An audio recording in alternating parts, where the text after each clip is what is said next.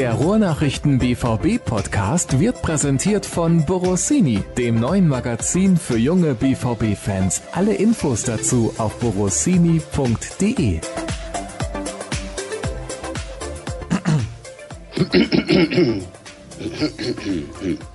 Wir sind schon drauf, Jürgen. Nein! Oh je, oh je. Schaffst du das, so direkt in die Sendung einzusteigen? Ja, natürlich. Ich beschäftige mich doch jeden Tag mit dir und unseren gemeinsamen Themen. Wie viele gemeinsame Themen haben wir denn? Äh, Fußball, Handball, Medien, Gesellschaft, vielleicht ein bisschen Politik. Ja, einige, oder? Oh, das sind tatsächlich einige. Was ist denn mit Essen? Da muss ich an den Kollegen Gröger verweisen. Ja, das habe ich mir fast gedacht. Hallo und herzlich willkommen zur nächsten Ausgabe des BVB-Podcasts der Ruhrnachrichten. Wie war es denn in Brügge? Ah, sehr schön. Wenn du jetzt mal nicht in erster Linie auf das Sportliche abzielst, sondern auf das Drumherum, ist Brügge eine sehr sehenswerte, schöne Stadt. Die Altstadt ist wirklich traumhaft schön. Da kann man gut flanieren, vielleicht mit dem Bötchen durch die Kanäle fahren, Waffeln, Schokolade oder vielleicht auch eines der vielen selbstgebrauten Biere dort mal kosten. Ja, lohnt sich auf jeden Fall für einen Wochenendtrip oder sowas, kann ich Brügge sehr ans Herz legen. Ist ein nettes, freundliches und sehenswertes Städtchen. Das muss da in Belgien ja richtig in Arbeit ausgeartet sein. Was jetzt genau? Ja, das frage ich mich auch. Wie war denn das Spiel? das war auch viel Arbeit. Zum Schreiben natürlich viel Arbeit, weil dann irgendwie kurz vor Schluss dann doch noch irgendwie die zumindest ergebnistechnische Tendenz in eine andere Richtung ging, als es in den 85 Minuten vorher Anschein genommen hatte. Aber ansonsten, die Arbeitsbedingungen waren ganz spannend, weil es so mini schmale Sitzplätze nur waren. Da hatten manche Kollegen doch durchaus Probleme, da ausreichend Platz für sich und ihre Beine zu finden. Aber ein schönes Stadion, also schön eng und stimmungsvoll und eine gute Atmosphäre da. Bis auf ein paar Geschehnisse so Richtung Spielende, Nachspielschluss, war das ein rundum gelungener Europapokalabend, was das drumherum betraf. Und zum Arbeiten war es auch okay, kurze Wege. Da hat man sich gut um uns gekümmert, das passte schon. Also ihr merkt, unser zentrales Thema ist natürlich das Spiel von Borussia Dortmund beim Club Brügge in Belgien in der Champions League 1 zu 0 gewonnen. Mit mehr Glück als Verstand. Ich denke, so kann man das kurz und knapp zusammenfassen. Und jede Menge Hörerfragen haben uns erreicht. Außerdem ist natürlich ein Thema, und leider kommen wir nicht drum herum, die eher mäßige Vorstellung von Mario Götze. Aber lass uns zunächst mal über das Spiel sprechen. Es war ja in der ersten Halbzeit sehr, sehr mau. Da hatte Brügge auch zwei, drei ganz gute Möglichkeiten. Ich erinnere mich daran, dass Marco Reus da mal vor der Linie geklärt hat. Dann eine gute Parade von Roman Bürki. Das war es dann aber auch, denn in den zweiten 45 Minuten kam von den Gastgebern nicht mehr so viel hinten raus der sehr, sehr glückliche Siegtreffer von Christian Pulisic an seinem 20. Geburtstag. Wie hast du gerade erstmal die erste Halbzeit empfunden beim BVB? Ja, die war sicherlich schwierig und auch schwach. Brügge hat es immer wieder geschafft, auch ordentlich Druck aufzubauen. Gerade wenn sie irgendwie nach Ballverlust mal ein bisschen zügiger nach vorne spielen konnten, hat äh, das Spiel immer sehr geschickt verlagert und über die Seiten auch Durchbrüche geschafft, die den BVB arg in Schwierigkeiten gebracht haben hatte vorne zwei Spitzen drin, sodass die Abwehr wirklich auch alle Hände voll zu tun hatte. Davor stimmten Abstimmungen und Staffelungen nicht immer. Also defensiv hatte der BVB tatsächlich seine liebe Mühe, da Brügge vom Tor wegzuhalten. Und vor allem so Mitte der ersten Halbzeit, so 20. bis 25. flogen dann die Bälle aber minutenweise Richtung Tor. Da hätte sicherlich auch mal 1 zu 0 für die Belgier stehen können. Das wäre nicht überraschend gekommen zu dem Zeitpunkt. Und offensiv hat der BVB, das muss man auch ehrlich sagen, quasi nichts hingekriegt. Einmal nach einer Ecke rutscht Diallo vorbei und dann war noch so eine Halbfeldflanke, die Marcel Schmelzer dann nicht aufs Tor bringen konnte mit dem Kopf. Und sonst war da gar nichts. Das war schon erschreckend. Da haben wir uns durchaus auch alle im Stadion da sich irgendwie angeschaut und gesagt, so ist das Borussia Dortmund. Und ja, irgendwie fühlte es sich nicht so an, als sei das Borussia Dortmund, aber es war doch wohl so. Du hast jetzt die beiden Chancen in der ersten Halbzeit angesprochen von Diallo und von Schmelzer. Beide nicht rausgespielt. Das ist es ja. Ja, also es ging halt überhaupt nichts. Ne? Also irgendwie nach Standards Gefahr zu entwickeln, was ja in den letzten Wochen immer wieder gelungen ist, ist ja nichts Böses an sich, aber fußballerisch war da einfach gar nichts. Ne? Und das ist irgendwie, wo du denkst, da hast du einen Mario Götze auf dem Platz, der irgendwie noch was machen kann. Da hast du mit Weigel und Witzel zwei Leute, die äh, ja zumindest für Stabilität sorgen und für ein Gleichgewicht und irgendwie auch mit guten, ordentlichen Spielaufbau und Pässen nach vorne irgendwie auch ein bisschen mal Geschwindigkeit, Überraschungsmomente, Tempowechsel reinbringen können. Aber mit Ball in der ersten Halbzeit war das grausam. Also ein kontrollierter und sicherer Ballvortrag mit sicheren Passspiel bis ins letzte Drittel ist ja durchaus gewünscht und gewollt, aber danach war der Ball auch immer sofort weg, sobald es irgendwie in Richtung Gefahrenzone hätte gehen können. Das war schon bemerkenswert. Ich will jetzt nicht sagen erschreckend und katastrophal und was auch immer die Vokabeln, die dann schnell rumschwirren, aber es war zumindest auffällig und Lucien Favre hat es auch nachher ja ganz deutlich angesprochen, ne? trotz des Sieges und seines ersten in der Champions League und ja eigentlich des glücklichen Auftakts mit drei Punkten hat er da nicht mit Selbstkritik gespart und das war schon auch treffend, wie er dann gesagt hatte, wir hatten viel zu wenig Bewegung, viel zu wenig Läufe in die Tiefe, keine Eins gegen eins Situationen auf den Flügeln gewonnen. Wir haben es nicht geschafft, das Tempo zu variieren. Es gab keine Dribblings, um die Abwehr auch mal irgendwie in Verlegenheit zu bringen und auseinanderzureißen. Also Brügge hat es nicht besonders schwer, das zu verteidigen gegen Borussia Dortmund, weil der BVB sich einfach auch irgendwie mit dem Niveau eher nach unten orientiert hat, auf Höhe der Belgier. Und denen reichte dann Leidenschaft und Kampf und Rennen und irgendwie physische, harte, gute Zweikämpfe um Dortmund komplett in Schach zu halten. Diese Punkte, die du alle gerade angesprochen hast, zu wenig Bewegung, kaum Dribblings und so weiter und so fort. Ist das eine Frage von mangelndem Selbstvertrauen? Kann ich mir eigentlich nach dem Saisonstart mit der Punkteausbeute nicht so wirklich vorstellen? Oder ist es vielleicht die Angst in so einem wichtigen Spiel? Denn das war es, wenn man mal auf die ganze Gruppenphase schaut. Da hatte man gedacht, hier drei Punkte und dann kann das richtig gut werden in dieser Saison dass da zu viel Druck ist und die Spieler irgendwie Angst haben? Mm, Glaube ich nicht, zumindest nicht bei der Mehrzahl der Spieler. Also wenn, wenn wir es individuell betrachten, dann würde ich sagen, Jaden Sancho, erstes Champions League-Spiel, der ist ein Teenager, da würde ich auf jeden Fall ihm gestatten, dass das jetzt nicht seine beste Leistung war, wo er dann endlich mal von Anfang an ran durfte. Die Chance hatte er sich verdient. Jetzt konnte er sie in diesem Fall nicht nutzen, aber da ist er der Letzte, der da irgendwie sich dann etwas dafür anhören muss. Marius Wolf will Champions League spielen, hatte einige mehr oder weniger gelungene Auftritte bislang abgeliefert, kam am Dienstag auch überhaupt nicht zum Zug und wirkte auch irgendwie wie ein Fremdkörper. Also da, glaube ich, war auch ein bisschen Aufregung und Anspannung mit dem Spiel. Marco Reus spielt auf der falschen Position. Er ist kein Mittelstürmer, er will nicht Mittelstürmer sein, er musste aber wieder da spielen, mangels Alternativen oder weil der Trainer es so wünschte. Und dementsprechend, wenn der Spieler nicht auf dieser Position spielen will, dann glaube ich, fehlen immer schon diese zwei, drei Prozent, um es dann wirklich auch zu einem gelungenen Auftritt zu machen. Von daher war der Reus hatte seine beste Szene, als er Mitte der ersten Hälfte im eigenen Strafraum kurz vor der Linie klärt. Nach vorne war da gar nichts. Von daher, ja, da ist sicherlich dann auch Kritik angebracht oder zumindest die Frage, wie das da weitergehen soll mit ihm und seiner Position, wo er sich denn letztendlich auch wohlfühlt. Würde er gerne Zehner spielen, finde ich auch nach wie vor nicht seine beste Position. Ich glaube, er hat es immer noch am leichtesten, wenn er über die linke Seite kommt. Aber ja, das ist eine Frage, die uns in den nächsten Wochen noch weiter begleiten wird. Mario Götze spielt zum ersten Mal von Anfang an nach vier Wochen, in denen er als Bankdrücker verdonnert war dass da nicht gleich alles gut und richtig läuft, ist, glaube ich, auch nachvollziehbar und verständlich. Er hätte gern seine Chance genutzt. Ich finde, hat er nicht so richtig geschafft, obwohl er durchaus engagiert war. Das sieht man vielleicht dann im Stadion, wenn man das ganze Feld im Blick hat, noch eher als im Fernsehausschnitt, im TV-Bildausschnitt. Da waren wirklich viele Angebote dabei. Er hat häufig Läufe auch gestartet, hat aber den Ball nicht so richtig bekommen und war dann insgesamt aber auch glücklos. Ne? Und dann ja, hast du schon die vier Leute, die es nach vorne richten sollten, aus unterschiedlichen Gründen aus dem Spiel. Und dementsprechend Selbstvertrauen mag da ein Grund sein oder, oder Selbstverständlichkeit vielleicht im Auftritt, im eigenen, im eigenen Antritt.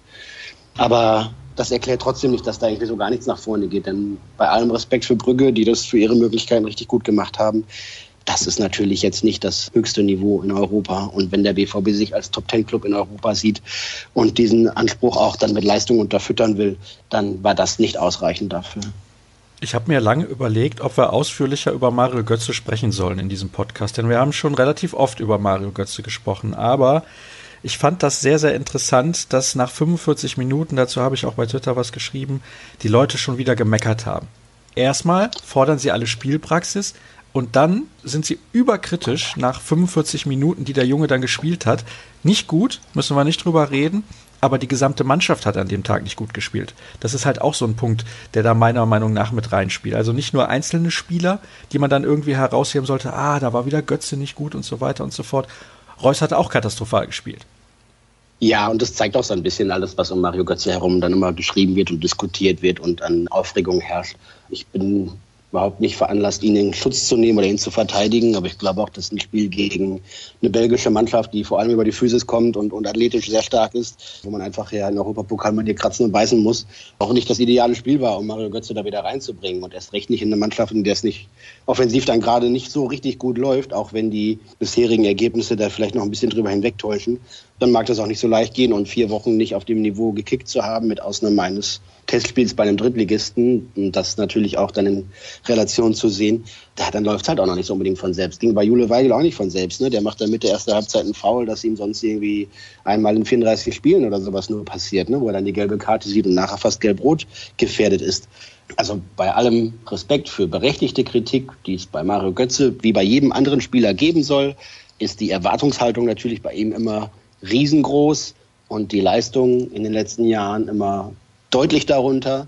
Das ist richtig. Aber ein bisschen Kontenance in der Diskussion um diesen Jungen täte, glaube ich, insgesamt der Sache gut. Er hat jetzt nicht sonderlich für sich werben können. Der wird weiter seine Einsätze haben. Er ist fit, er ist willig, was auch immer ihn noch irgendwie hemmt, aus persönlichen, privaten oder sonstigen Gründen, kann er hoffentlich abstreifen. Dass er nicht mehr der Mario Götze wird, der mit 18, 19, 20 war, wissen wir alle. Ich hoffe für ihn, dass er zumindest noch zu einer Form findet, und zu einer Spielstärke zurückfindet, die äh, Borussia Dortmund hilft. Das hoffe ich natürlich auch. Ich stelle jetzt mal folgende These auf. Er hat zu viel Muskeln. Diese Leichtigkeit, ja, die er früher irgendwie auf den Platz gebracht hat, dieses Bewegliche, dieses Flexible und so weiter, das ist ihm ein bisschen abhanden gekommen. Das hat man auch in dieser Dokumentation bei der Zone gesehen. Der macht viel. Macht er vielleicht zu viel in Richtung Physis? Kann ich aktuell nicht beurteilen. Das war sicherlich eine Zeit lang so, ne, dass er quasi in eine Art Übertraining sich gepusht hat, weil er wirklich nichts auslassen wollte, um perfekt vorbereitet zu sein, um sich in einen bestmöglichen körperlichen Zustand zu bringen. Ich weiß nicht, ob ihn das, also offensichtlich ist ja, dass er ein bisschen an Dynamik, an, an Spitzengeschwindigkeit verloren hat. Das ist aber vielleicht für einen 25-Jährigen oder was auch normal, dass man dann nicht mehr den letzten Kick hat wie ein 18-Jähriger, denkbar dass es ihn offensichtlich in einigen Zweikampfsituationen, in Laufduellen dann älter aussehen lässt und er dann einfach den kürzeren zieht, weil ihm der Kick fehlt. Das ist tatsächlich so. Ob es daran liegt, dass er zu schwer ist, das weiß ich nicht. Keine Ahnung. Als er so ein kleiner junger Spund war, haben alle gesagt, ja, aber der darf auch noch mal irgendwie eine Stunde in den Kraftraum gehen, damit er mal ein bisschen zulegt, damit er nicht gleich weggeschubst wird. Jetzt hat er eigentlich eine Konstitution, die ihn erlaubt, auch Zweikämpfe führen zu können und die auch unbeschadet zu überstehen und manchmal sogar zu gewinnen. Jetzt soll es zu viel sein, ich weiß nicht. Also Lionel Messi ist gefühlt in seinem Leben noch nicht in den Kraftraum gegangen. ja, der ist auch nicht langsamer geworden, das ist wohl richtig. Spekulation, also ich weiß nicht. Er ist austrainiert, soweit man das sagen kann. Er hat den ganzen Sommer über arbeiten können. Er hatte eine ordentliche Ruhepause vor der Vorbereitung. Ist jetzt seit drei, vier Monaten quasi, also drei Monaten oder sowas, ein idealer Voraussetzung, um körperlich im bestmöglichen Zustand zu sein. Und ich glaube oder ich wage zu behaupten, dass es nicht an der Physis liegt bei Mario Götze, dass er da nicht in Tritt kommt. Kann es sein, dass er die ersten Jahre einfach ein bisschen überperformt hat? Er ist ja jetzt im Vergleich zu damals schon ein bisschen Schatten seiner selbst, auch was die Körpersprache angeht. Oder ist er vielleicht einfach satt? Wobei, das bezweifle ich schon. Also ich glaube, der will unbedingt. Ja, ich glaube, er will unbedingt, da bin ich bei dir. Würde weit davon abweisen, dass er satt sei. Das glaube ich nicht. Mario Götze will auch sich und allen anderen auch zeigen. Der, die Kritik, er sagt natürlich immer, dass er die nicht so an sich ranlässt, aber ne, er will natürlich auch zeigen, dass er als der damals und eigentlich bis heute noch ja, beste Nachwuchsfußballer Deutschlands jetzt irgendwie diese Erwartungen, die man über all die Jahre in ihn hatte, auch weiter erfüllen kann und dass das nicht damals mit seinem Wechsel von Dortmund nach Bayern beendet war. Mario Götze möchte, glaube ich, sehr gerne auch wieder Nationalmannschaft spielen und, und einfach ein wichtiger Akteur sein. Und ja, ich glaube, die Ansprüche hat er an sich selbst. Vielleicht hapert es auch daran ein bisschen, dass ihm dadurch ein bisschen Leichtigkeit verloren geht, dass es einfach auch irgendwie erzwingen will oder ja eben nichts unversucht lassen will, um da wieder hinzukommen. Es ist eine komplizierte und ich glaube auch ja verkomplizierte Situation aus der er am besten mit ein bisschen Entspannung und Ruhe und dann voller Konzentration bei den tatsächlichen, eigentlichen sportlichen Aufgaben irgendwie wieder rauskommen kann. Ich hatte im Sommer nach den Trainingslagern und vielen Testspieleinsätzen das Gefühl, dass Lucien Favre das mit sehr viel Fingerspitzengefühl bei ihm auch macht und dass sie das hinbekommen. Dann hat er ihn jetzt natürlich wochenlang ja, außen vor gelassen und diese große Aufregung um Götze herum mit auch natürlich provoziert indirekt. Jetzt muss, wenn da ein bisschen Ruhe einkehrt in die Geschichte, weil es jetzt wirklich tatsächlich ja viele Spiele gibt und er immer mal wieder zu kürzeren und längeren Einsätzen kommt, dann kehrt vielleicht auch für Mario Götze ein bisschen Normalität wieder ein. Er kann ein bisschen Rhythmus finden und toi, toi, toi, dass er es irgendwie hinkriegt, wieder von seinem großen Können so viel abzurufen, dass es reicht, um berechtigterweise und ein guter Spieler von Borussia Dortmund zu sein. Wenn das nicht gelingt, dann muss man sich natürlich aber auch andersrum zeitnah überlegen, ob das jetzt irgendwie noch sinnvoll ist und irgendwo hinführt, dass alle beteiligten Parteien was von der Situation haben. Siehst du mangelnde Spielpraxis als mögliche Ursache für die Leistung?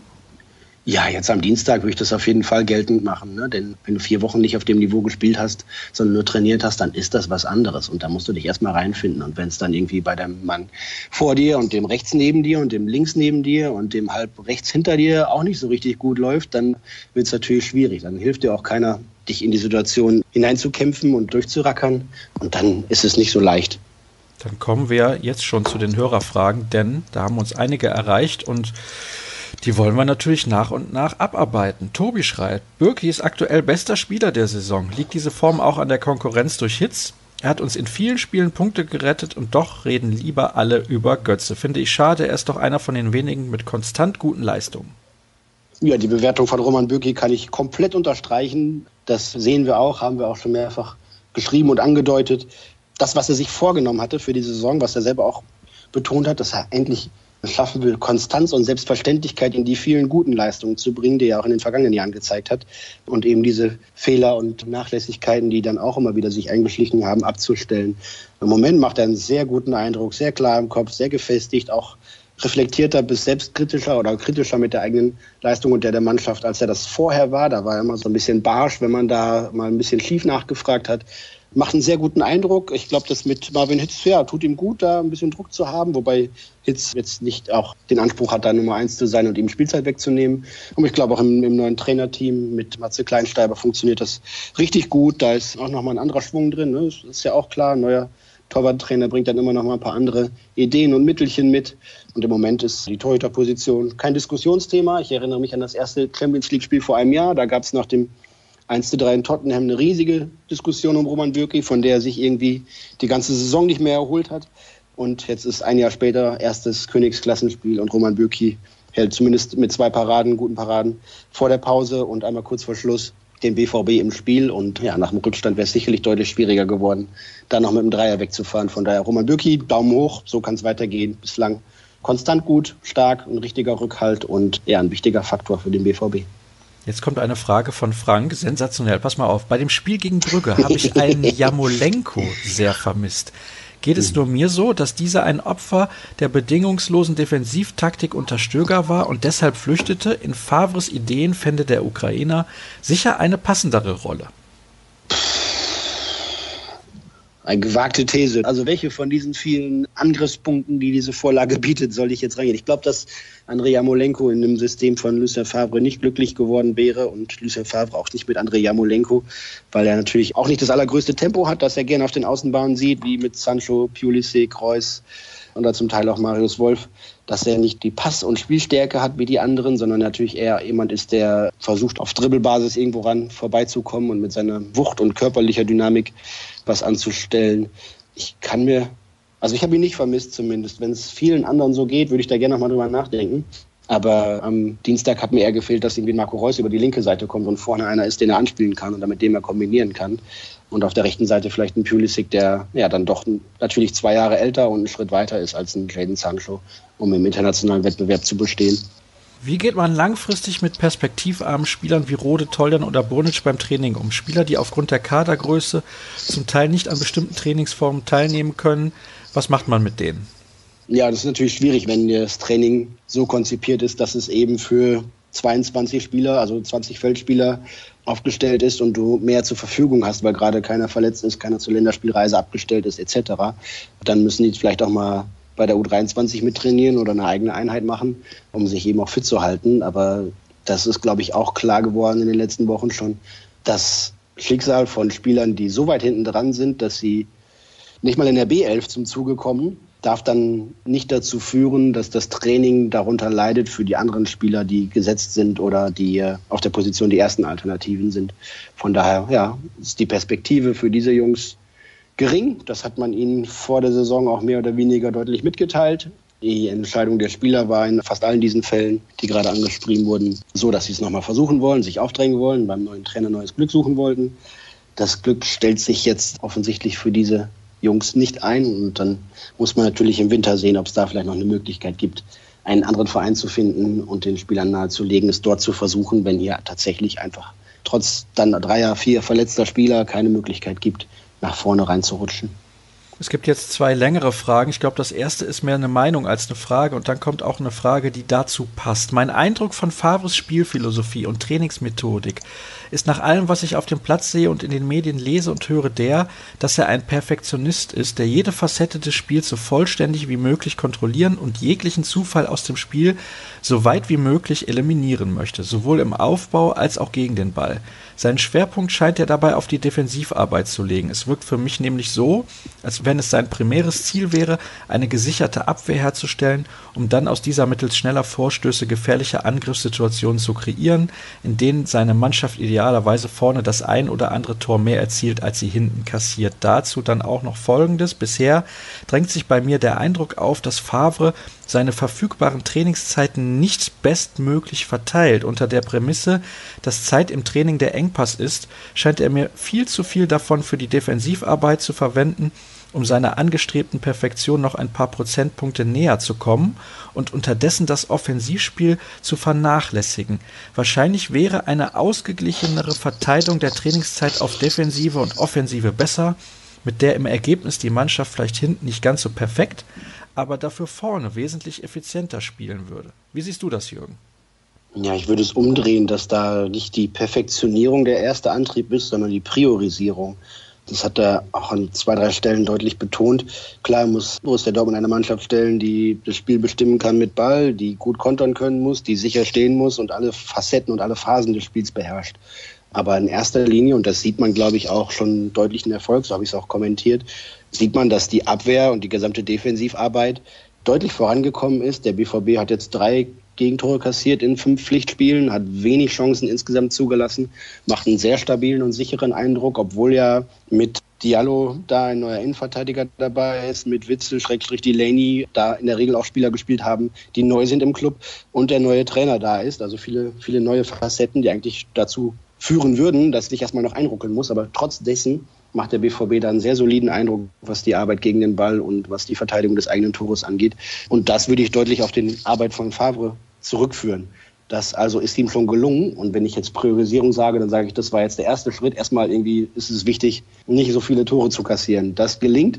Der nächste Schritt muss jetzt sein, natürlich dann im Spiel nach vorne noch deutlich passionierter, mit mehr Finesse, mit mehr Tempo, mit mehr Mut und mit mehr ja, herausgespielten Torchancen auch zum Erfolg zu kommen. Keine Frage, ist das bislang etwas zurückgestellt worden oder war das jetzt nicht der erste Punkt auf der Agenda? Aber ich glaube, was hätte es gebracht, wenn der BVB Hurra-Fußball spielt oder hinten Tore kassiert? Das hatten wir vor einem Jahr schon mal. Sondern da ist Favre dann auch klug genug zu sehen, einen Schritt nach dem anderen. Erstmal kein Kassieren und das wie am Dienstag, ne? wenn man das mannschaftlich einigermaßen ordentlich hinkriegt, zumindest zu Null zu spielen und dann fällt mal vorne einer rein, dann nimmst du so einen Sieg glücklich mit. Das hilft allen mehr, als wenn du dann irgendwie 2-2 spielst. Das Problem in der Offensive hat aber nicht mit den schwächelnden Kreativspielern zu tun?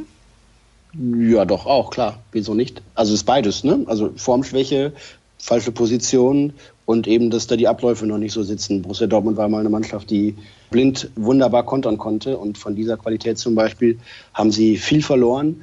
Tatsächlich, Borussia Dortmund war auch mal eine Mannschaft, die vom Reißbrett her einen Gegner ausspielen konnte vor allem im ersten Jahr unter Tuchel, ne, mit Spielstaffetten, mit Systemen, mit ganz klaren Abfolgen von Läufen, sich problemlos bis in den Strafraum kombinieren konnte. Das können sie gerade auch nicht mehr. Aber ich glaube, dass sowohl das eine als auch das andere Stück für Stück wieder Einzug halten wird. Und da muss ich tatsächlich dem Trainer einfach beipflichten, der sagt, wir brauchen Zeit, wir brauchen Geduld, eins nach dem anderen. Erstmal ist es wichtig, dass der BVB nicht mehr die Schießbude ist. Das scheint in die richtige Richtung zu gehen. Und als nächstes wird es dann darum gehen, vielleicht nochmal mehr Balleroberungen zu haben im Mittelfeld, schneller nach vorne zu spielen oder eben aus eigenem Ballbesitz heraus. Und das hat er am Dienstag auch wieder gesagt. Da geht es nicht darum, nur Pässe, Pässe, Pässe und noch einen an den anderen zu rein, sondern dann muss man halt auch irgendwann mal zielgerichtet nach vorne spielen. Und diese Zielstrebigkeit, die fehlt gerade so ein bisschen, aber die wird sich auch wieder einfinden. Die nächste Frage sollte dir als Frankreich-Liebhaber gefallen. Der BVB hat über viele Jahre immer wieder Spieler aus Südamerika geholt. In den letzten Jahren ist das aber so gut wie nie vorgekommen. Jetzt werden des Öfteren Spieler aus Frankreich wie Diallo, Guerrero, Dembélé oder Aubameyang geholt. Zufall oder verändert sich der Markt, was Talente angeht? Ganz sicher kein Zufall. Na klar gibt es eine Vielzahl an hochqualifizierten Talenten in Südamerika. Da hast du aber immer auch eine große Gefahr, dass es mit der Integration hier nicht klappt, dass die Eingewöhnung nicht funktioniert, dass der Sprung zum deutschen oder zum europäischen Fußball dann doch zu schwierig ist. Und die Franzosen haben ja nachweislich in den letzten 15 Jahren, 10 Jahren sich exzellent neu aufgestellt bei der Jugendarbeit und mit ihren Nachwuchsakademien eine Vielzahl an Talenten hervorgebracht. Die sind ja auch nicht umsonst und ohne Grund Weltmeister geworden. Die haben nach einigen schwachen Jahren, Anfang der Nuller und sowas, da richtig gut gearbeitet. Und Frankreich ist einer der spannendsten Märkte, weil da viele gute Talente sind die man entdecken und weiterentwickeln kann. Das machen ja auch andere Bundesligisten, wenn ich was ich an Augustin denke und in Leipzig da, die auch mehrmals da in dieser Region zugegriffen haben. Und es ist möglich, da die Spieler auch nach Deutschland zu lotsen. Anders als in Spanien oder England, wo das dann deutlich schwieriger ist, weil da natürlich auch so viel gescoutet wird und da schon früh auch noch mehr Geld im Markt ist, um die Spieler dann zu einem deutschen Bundesligisten zu locken. Weiß man, wie lange Toprak noch fehlen wird? Nee, ich gehe davon aus, dass er in der kommenden Woche wieder ins Training einsteigt. Das würde ungefähr zur Verletzung und zur Verletzungsdauer passen. Ganz genau kann ich es noch nicht sagen. Bin aber gespannt, ob jetzt Sagadu mal irgendwie zumindest einen Kurzeinsatz bekommt, denn Kanji Diallo waren ja auch auf Länderspielreise und könnten zumindest mal irgendwie eine Halbzeitpause oder sowas der ein oder andere von den beiden gebrauchen. Mal schauen. Zwei schöne Taktikfragen. Zuerst mal die erste, damit wir die dann auch geklärt haben. Taktisch ist erstens auffällig, dass einer der Achter in der ersten Halbzeit gegen Brügge nicht nach vorne geschoben hat. Witzel und Weigel standen oft auf einer Linie.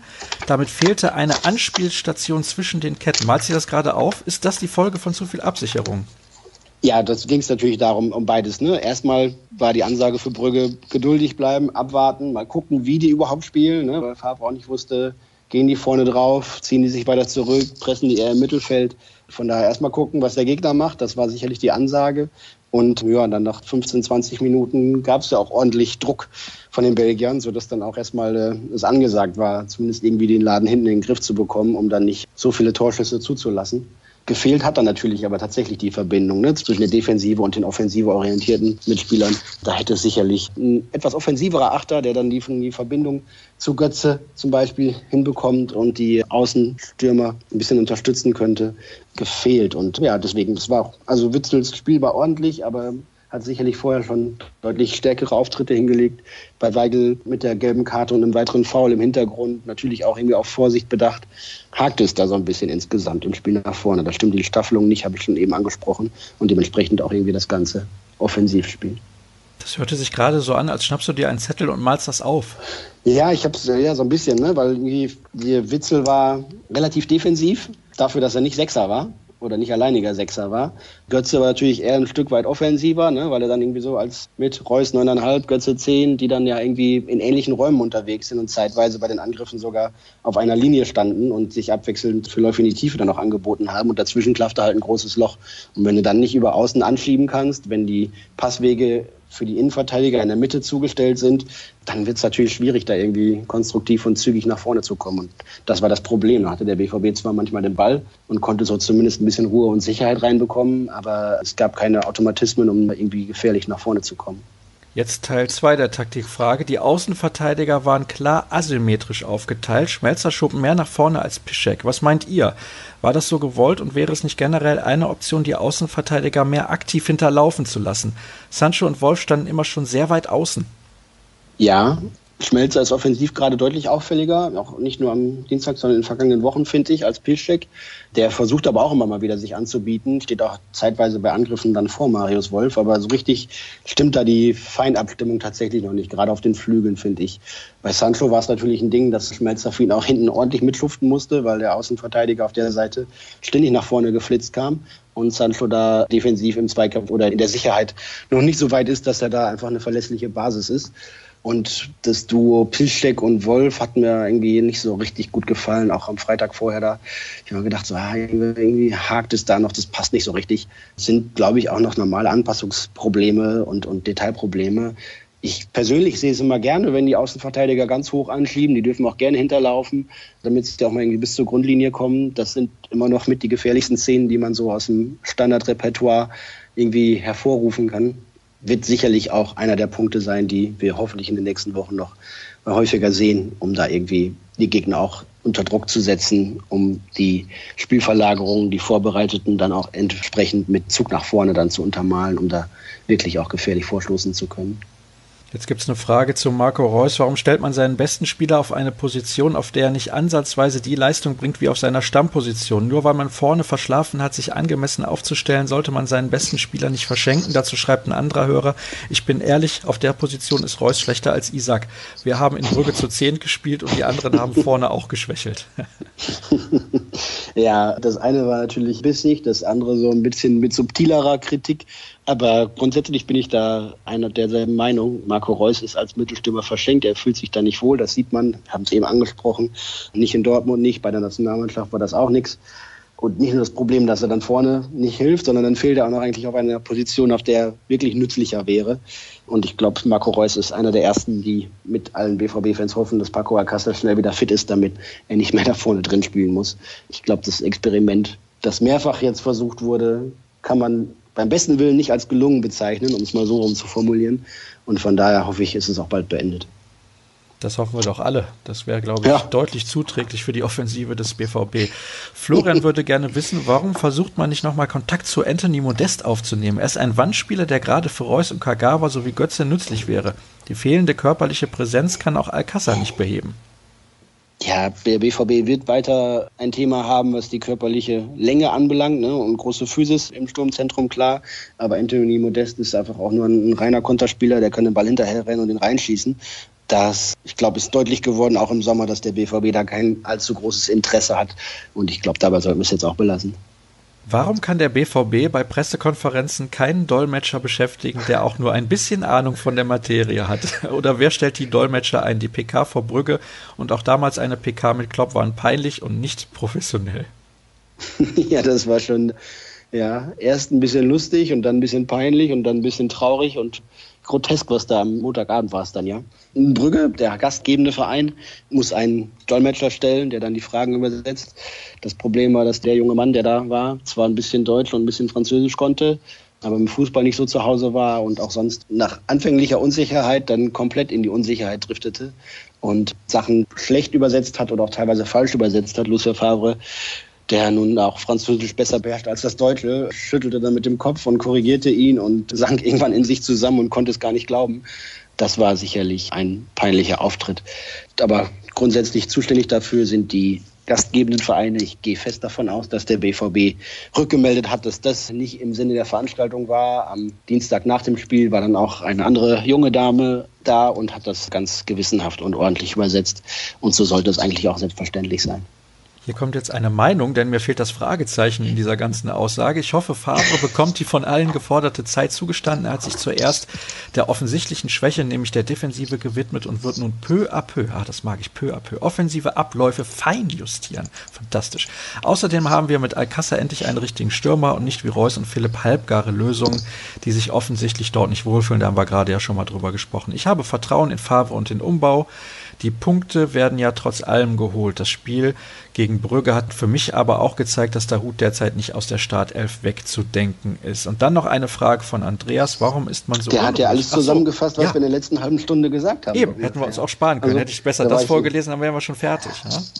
Meine Arbeitszeit, mein Lieber. Ja. Also, nochmal dann zur Frage von Andreas. Warum ist man so unruhig rund um den BVB? Favre hat offensichtlich zuerst mal die Defensive stabilisiert und wie gegen Brügge gesehen, reicht oft ein Tor, egal wie, für einen Sieg, wenn man zu Null spielt. Hinten gewinnt man Spiele konstant, vorne braucht es Zeit, aber es ist Umbruch. Ja, genau. Und ich glaube, das Wichtigste, ne, ein Haus baust du von unten und das Fundament mit der Defensive oh, scheint einigermaßen. Oh. Ja, komm, ich zahl gleich, kein Ding. Aber es ist ja einfach auch nicht falsch. Und das Fundament steht und jetzt wird weiter nach oben gebaut. Und ich glaube, Favre steht nicht für Hurra-Fußball. Das wird es wahrscheinlich auch in Zukunft eher weniger geben, aber es sollte doch noch deutlich ansehnlicher werden als zum Beispiel in den ersten 60 Minuten gegen Frankfurt oder eigentlich das ganze Spiel in Brügge.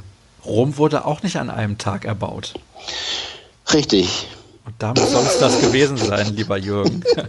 Ich glaube, wir verabschieden uns jetzt besser von den Hörern. Am Samstag geht es ah. übrigens um 15.30 Uhr nach Sinsheim. Bist du da mit dabei? Nee, ich habe frei und bin gar nicht so traurig. Wobei, also die Reise nach Hoffenheim ist eigentlich immer ganz nett. Das Stadion ist zumindest aus arbeitstechnischer Sicht sehr gut. Spiele sind ja in der Regel auch spannend, weil, weil Hoffenheim ein Gegner ist, der immer ordentlich was gegenzusetzen hat gegen den BVB. Stimmung geht eigentlich auch. Es ist eigentlich ein schönes Auswärtsspiel, wenn man Fanbelange wie das Wettern gegen Dietmar Hopp und dieses Konstrukt TSG Hoffenheim und all das ausklammert, ist es eigentlich ein ja, bis auf die A45, da sind immer ein paar viele Staus und die letzten Kilometer vom Stadion sind immer heftig, weil da auch die Anfahrt nicht optimal ist.